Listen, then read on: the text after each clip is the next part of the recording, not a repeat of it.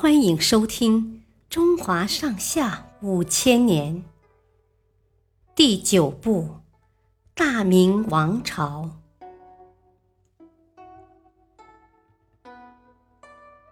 于谦保卫北京城，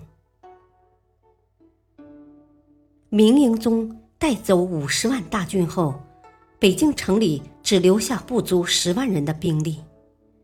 于谦赶紧从附近调集人马，凑齐了二十多万人的军队。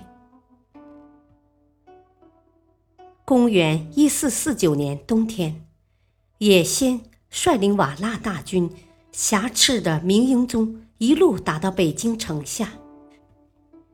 于谦立即召开军事会议，大将石亨说：“敌军士气正盛。”我们应该避开锋芒，撤入城中等候时机。于谦不同意，说：“如果退入城里，敌人会更蔑视我们，应该趁他们立足未稳，主动出击，挫伤他们的锐气。”明军在北京的九座城门之外列阵，于谦下令。封闭所有城门，全军没有退路，只有拼死一战。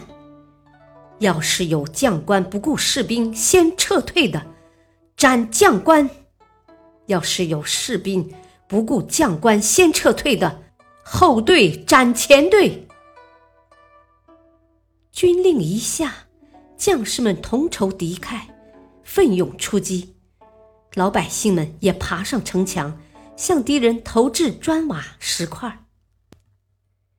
也先没料到会遭到明朝居民如此顽强的抵抗，他指挥军队在北京城下硬撑了五天，连吃了好几场败仗。